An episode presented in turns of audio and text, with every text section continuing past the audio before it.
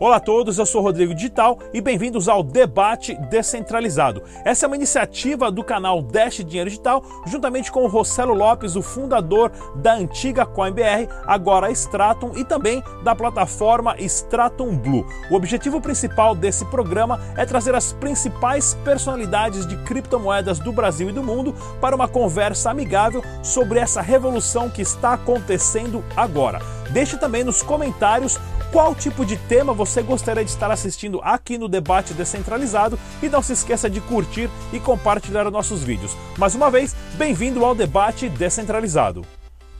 É isso aí, galera, no Debate Descentralizado de hoje.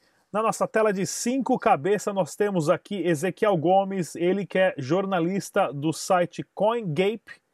Temos também Hudson Alves, ele que é organizador do evento CryptoBlocking o Marco Carnucci, ele que é o CTO da Zero Bank, né, antiga CoinWise e BitBlue, agora uma união, aí uma super joint venture. E também temos o Rodrigo Ventura, ele que é o CEO da 88i. Muito bem-vindo a todos e o tema do nosso debate hoje é o futuro dos bancos no Brasil. Comparando com o Nubank, que teve números estratosféricos com adesão de clientes em massa, HSBC Mundial dizendo que vai demitir mais de 35 mil funcionários porque não consegue competir com bancos digitais. Nós tivemos o Banco Central se coçando e acelerando para lançar o Pix, que é uma cópia barata do Alipay ou do iPay, o sistema chinês de pagamento que já funciona há uns 5 para mais de anos, né? E nós temos o, Brad... o Bradesco, não, o Itaú batendo lucro recorde, segundo o maior lucro da história dos bancos no Brasil, 28 bilhões, né? Ou seja, imprimir dinheiro vale a pena. Nós vamos bater um papo aqui sobre como o sistema bancário tradicional está falindo, está nos seus últimos suspiros e o que eles estão fazendo para se reinventar, para competir com os bancos digitais e também com as criptomoedas. Vamos começar com o Ezequiel Gomes, jornalista da CoinGape. Boa noite, Rodrigo. Boa noite aos demais participantes aí. Uh, esse tema é um tema muito interessante porque ele lida com uma transição histórica de um modelo que foi vitorioso, né, o modelo banco centralizado, banco central, é, sistema financeiro tal qual ele funciona hoje, para um novo modelo que, em função né, dos avanços tecnológicos, está ficando obsoleto. A gente não pode subestimar os bancos, né, eles têm muito poder econômico, inclusive tecnológico, eles também podem se adaptar aos novos tempos. E, mas a gente vai ver como é que isso vai funcionar na prática. Né? Tem muito banco ainda que ainda vai dar trabalho, uh, mas a gente sabe que mais cedo ou mais tarde a economia digital também vai se impor e os bancos vão precisar se adaptar a isso também. Hudson Alves. Boa noite, pessoal. É, boa noite, Rodrigo. Obrigado pelo convite. Vivemos numa nova era, né? Uma era onde a velocidade, a disponibilidade, a conveniência né, e a segurança ela requer novas práticas, né? Então a gente está falando é, de uma evolução não só é, no quesito tecnológico, mas também financeiro, né? Baseado em criptomoedas, baseado em aceitação, baseado em tempo. Acredito que sistema bancário hoje, se não seguir essa linha, vai ficar para trás e isso é um problema não só para a economia de, de países, né, principalmente o Brasil, né, que possui uma moeda é, que é só utilizável no Brasil e em nenhum lugar do mundo. Então, essa questão de conveniência é muito importante. Rodrigo Ventura, da 88i. Boa noite, pessoal. Um prazer estar aqui. Um prazer receber o convite, Rodrigo. Figuras importantes aí do mundo de moedas digitais ao redor. Então, me sinto privilegiado de estar entre vocês.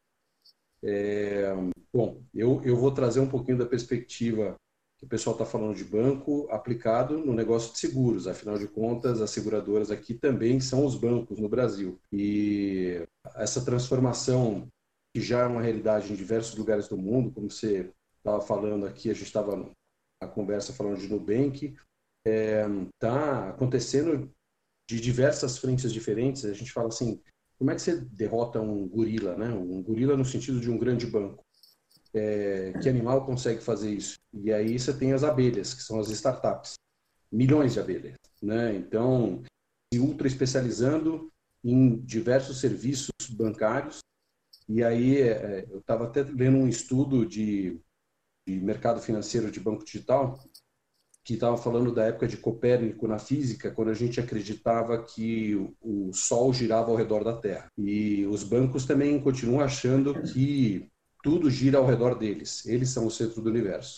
Né? E depois de Copérnico, a gente viu que não, na verdade a gente está girando ao redor do Sol e várias outras coisas estão acontecendo e trazendo isso para uma comparação de é, startups super especializadas em diversos serviços do mercado financeiro e trazendo uma disrupção grande para o mercado de. Marco Carnucci. É, eu acho que eu vou ser a voz dissonante dessa história aí, tá? Porque ah, eu não estou vendo os bancos passarem mal. Tá? Como o próprio Rodrigo falou, eles é, tiveram, têm tido recorde. E o, mesmo os, os, bancos novos entrantes como o Neon, eles é, estão crescendo bastante. Então, o fato é que existe uma boa parte da população, que é salvo não, a totalidade, que quer banco, gosta de banco, é viciada em e quer mais banco. Tá?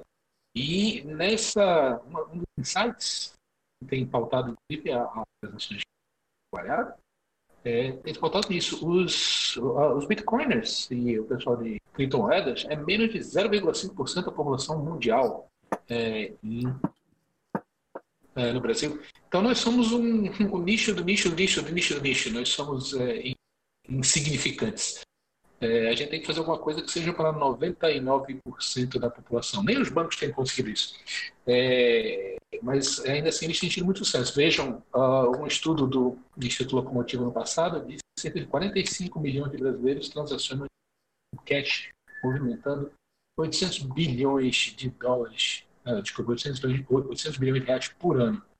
E existe essa, essa, esse, esse fosso entre esses dois universos. O universo do povo altamente bancarizado e do povo altamente bancarizado que não quer ver banco nem pintado. É, mas novos bancos digitais, como não, são uma, uma fachada diferente numa, num motor essencialmente igual.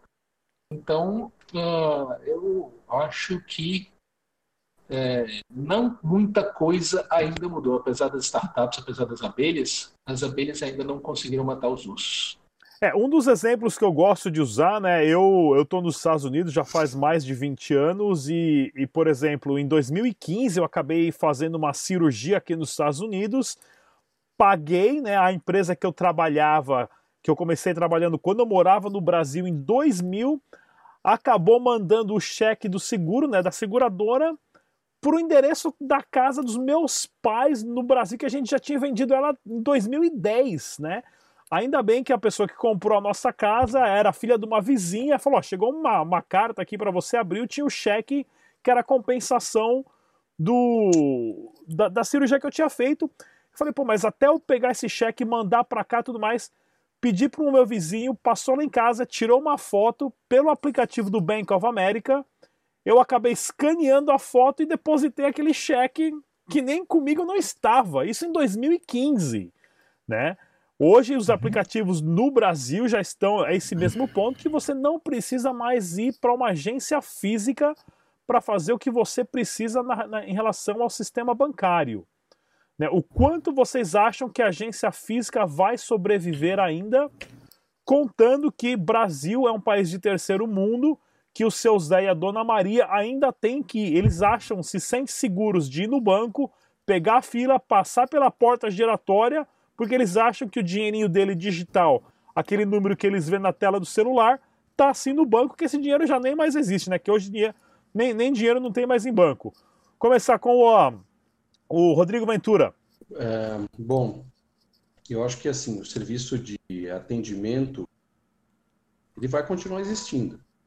Então, em alguns casos específicos, exemplo, você vai falar de contratos de grande valor, que tem um processo ainda muito burocrático, é, se faz necessário um atendimento diferenciado e paga a conta. É, mas sim, cada vez mais a gente vai caminhar para um processo digital. Então, é, eu vejo um, um crescente do digital, do aplicativo principalmente por uma população cada vez.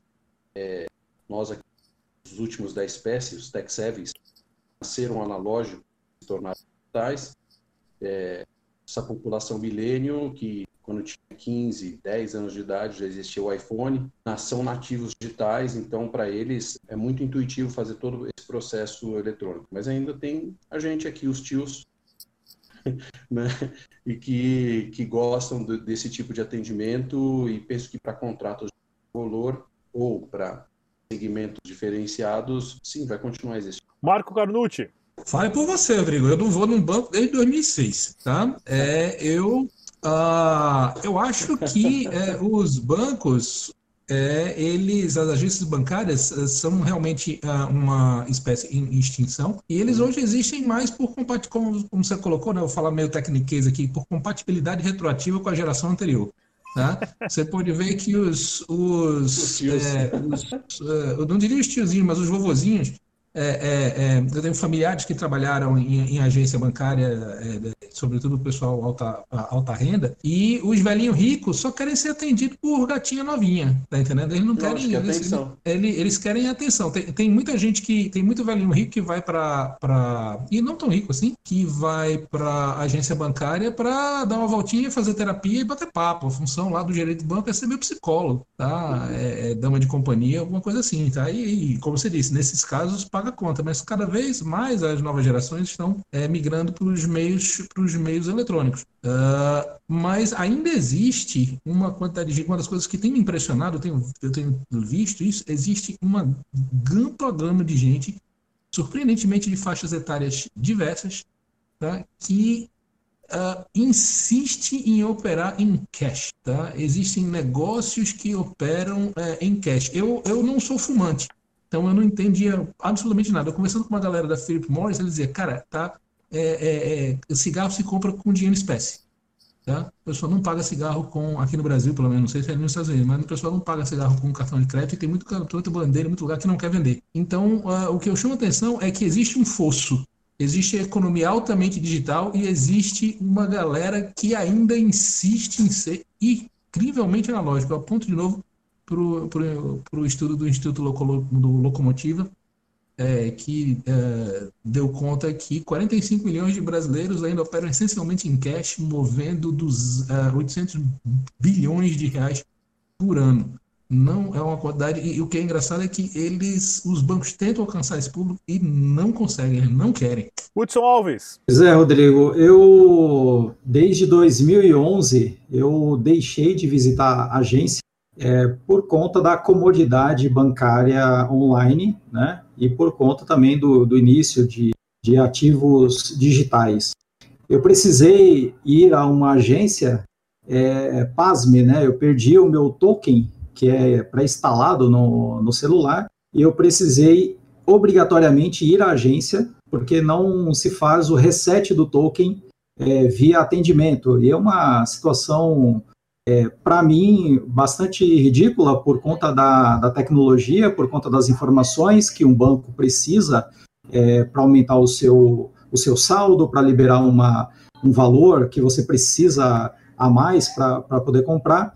E no caso do token, eu precisei ir lá presencialmente. Nada específico, não, não tiraram foto, não tiraram é, cópia de documento, simplesmente eu fui é, conhecer a agência. Então, assim, é, é, particularmente, é, eu não gosto de, de estar em banco presencialmente falando.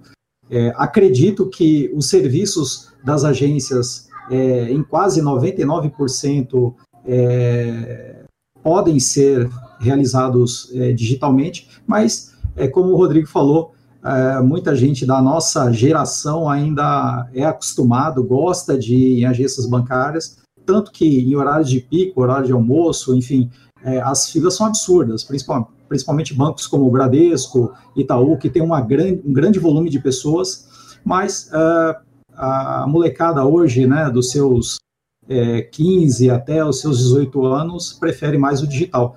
Não é à toa que Nubank, por exemplo, é uma das, das empresas que mais criam conta, né, e mais encerram contas digitais aqui no Brasil. Então, eu acho que cada vez mais, com os serviços é, sendo transportados né, para o digital e menos dependência né, de agências bancárias, funcionários, enfim, é, eu acredito que em pouco tempo a gente tem aí uma, uma redução massiva, né? Já está acontecendo das agências físicas no Brasil. Ezequiel Gomes. Bom, Rodrigo, eu creio que uma coisa que é necessário pensar é que a agência física ela é um pouco da representante do dinheiro físico, óbvio, né? Do dinheiro de papel.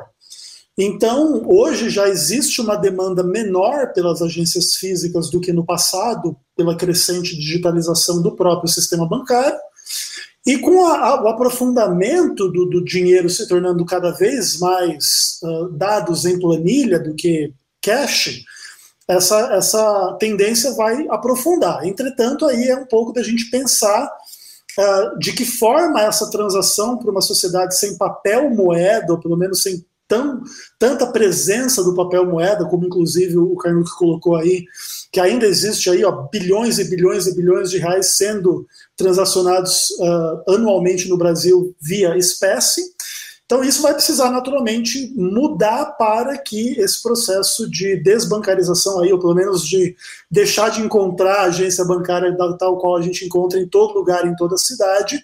Então, vai depender um pouco dessa transformação mais do, do dinheiro físico mesmo. O Banco Itaú teve o segundo maior lucro da história dos bancos do Brasil, 28 bilhões de reais em 2019. Mas para onde está indo esse dinheiro? Porque investindo em agência não estão. Você vai qualquer agência, tá aquela fila desgraçada, né? Para onde onde vai esse dinheiro desse lucro? Né? O que está acontecendo com o sistema bancário e com o sistema financeiro? Marco Carnucci. Vai para os shareholders, né? para os shareholders, né? vai para os acionistas, para os investidores é, é, do banco. Tá? Eles têm uma expectativa de lucro tá? e esse dinheiro vai para eles. Tá? Não necessariamente é, é se reverte em em melhorias é, palpáveis para o, o, usuário. A coisa boa do banco é isso, é que como ele pode, uh, ele, como ele, ele, meio que fabrica dinheiro do nada, né? Ele pode dar o resultado que ele quiser, no final das contas. Uh, Parece piada, mas é verdade, né? Fabrica o dinheiro do nada, literalmente, né? Ele, ele fabrica o dinheiro do nada, literalmente. É, mas longe de mim querer dizer, querer sugerir que algum, algum banco está incorrendo em alguma alguma fraude, tá? Eles estão é, certamente atuando dentro do limite do que a regulação permite, tá? Mas uh, uh, é, é, dá, é, é, muito claro, dá para ver que esse dinheiro tá, não, não é muito palpável uma reversão desse dinheiro, que deveria dar para fazer fábulas de coisas com ele, em uma melhoria muito bacana para o usuário final, tá? É, o, o, o, o, investimento é sempre em, em, mais automação, menos gente e, e espremer mais resultado. É, então tem essa, tem essa característica que não é necessariamente ruim, que é que o sistema está cada vez se tornando mais frio, menos, menos, menos pessoal, né? Mas é a característica de, é a característica de um banco de um banco de grande escala. Rodrigo Ventura. Bom, eu penso que muito do dinheiro está sendo gasto tentando é, trocar o pneu do carro enquanto ele está andando.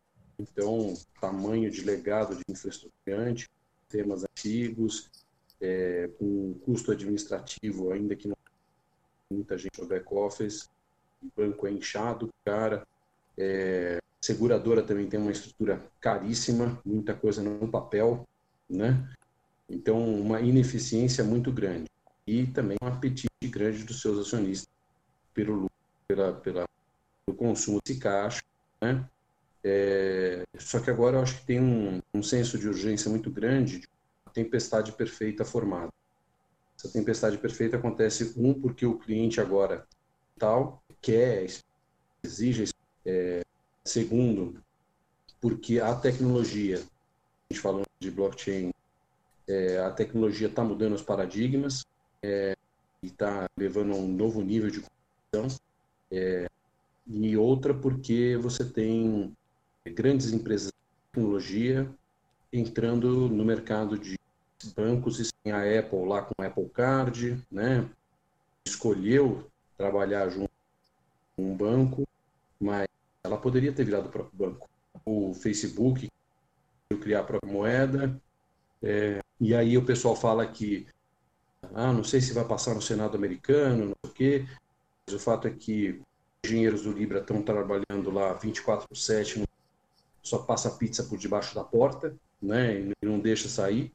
É, nesse espaço, eles, eles estavam buscando startups no mundo inteiro que traziam soluções de cripto para a economia real, e aí 88 foi lá para um bootcamp no Canadá, é, participar de um processo com eles, gente traz a história do consumo de seguros com criptomoeda e blockchain junto. Então, se eles botarem no ar, no dia 1, é um terço da população do planeta está conectado com eles.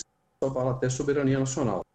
Então, você tem um cenário de grandes empresas de tecnologia entrando no mercado financeiro, isso assusta bastante e faz com que os bancos saiam seguradoras da sua zona de conforto para é, se transformar. Hudson Alves. Olha, Rodrigo, é, se a gente falar em empresas de capital aberto, geralmente 25% do que é arrecadado ele deve ser distribuído entre acionistas. Tá? É, geralmente os bancos, ao longo dos anos, utilizam de 30% a 40% é, do payout né, para poder pagar acionistas. Para onde vai o restante desse dinheiro? Geralmente, é, sistemas bancários, né, agências bancárias, como a gente conhece, em cada esquina tem uma. Então, esse dinheiro ele é muito utilizado em abertura de novas agências, investimentos tecnológicos que não são baratos, né? Teve até uma matéria que saiu na Isto É, se eu não me engano, no ano passado, falando sobre é, o, os gastos que são realizados em investimentos tecnológicos bancários ao longo dos 20 anos, né? E aí ele cita Bradesco, cita é, Itaú como sendo um, dos maiores é, é investidores tecnológicos, né? É, em agências, não só em agências, mas em segmentos para transportar né, o usuário para o digital.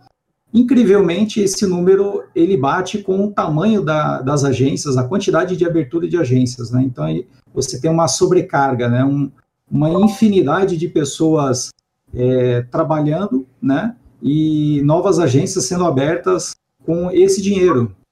Então, eu acredito que é, no mais tardar, né, é, com o término dessas agências, o, o payout ele seja muito maior, né, e essa distribuição ela precisa ser, é, obviamente, igualitária, né, com o digital e saindo dessas dessas uh, agências físicas, né, para que o usuário tenha também benefícios sobre ele, né. Mas é, é, é engraçado, né, o lucro bancário ele é extremista, então boa parte dessas informações de, de pagamento, distribuição e investimento, ela não está muito clara, né?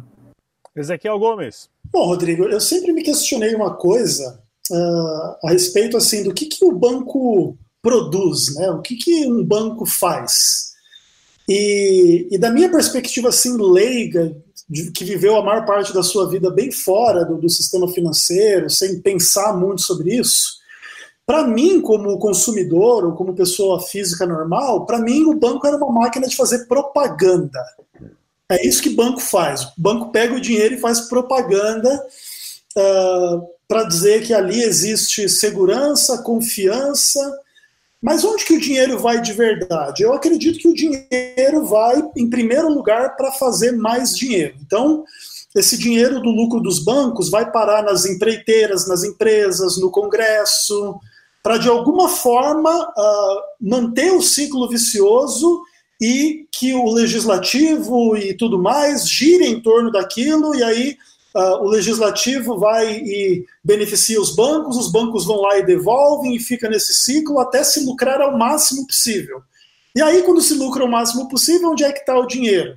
Aí o dinheiro está nos restaurantes, nas viagens, no, no puteiro, tá, tá nesses lugares todos aí onde a, a, pequena parcela de pessoas que comanda o sistema reina sobre aquele lucro feito em cima das influências políticas, econômicas e sociais que só o dinheiro pode é, proporcionar. É, lembrando que o tempo passa, o tempo voa e a poupança Bamerindos faliu, né? Para quem lembra dessa música que foi famosa. Faliu faz tempo. O já era. O Marco Carnucci, é. o Marco Carnucci, ele tinha uma conta lá no Bamerindos, lá, não tinha não, Marco? Não, eu não tinha uma conta no Bamerindos, uh, mas... No Nacional. Uh, ele tinha nos é, eu, eu, já, eu, eu, já entrei na agência do Banco Nacional, eu já vi essas velharias todas, mas é, eu não sou tão velho assim, quem tinha conta nesse, quem tinha conta nele os meus pais. E a população do Bamerindos uh, não continua mais numa boa. Não continua é, mais, né? Não, não. Pois é, pessoal. E também, né, levando em consideração que a Índia desmonetizou o país há cerca de dois anos, tirando todo o dinheiro cash, né, o dinheiro de nota de papel de circulação, a China, na minha opinião, aqui está caminhando para usar o coronavírus como uma possibilidade. Eles estão literalmente lavando dinheiro, né? Lavando as notas por questões de contaminação, vão acelerar o seu processo da sua criptomoeda e tirar o dinheiro de circulação e aumentar o controle sobre a população e nós, felizmente, temos o Bitcoin para salvar as nossas próprias almas. O nosso debate vai continuar, pessoal, semana que vem sobre o tema do sistema bancário, Bitcoin e banco digital. Mas no debate de hoje nós tivemos o Ezequiel Gomes da CoinGape, ele que é jornalista e escritor de notícias, Hudson Alves, organizador de eventos de criptomoedas, nesse caso a CryptoBlock, ah, o Marco Carnucci, ele que é chefe de tecnologia operacional, o famoso CTO do Zero Bank, antiga CoinWise e BitBlue. E Rodrigo Ventura, ele que é o fundador e CEO da 88i. Muito obrigado pela participação de todos. Até a próxima, galera. Tchau!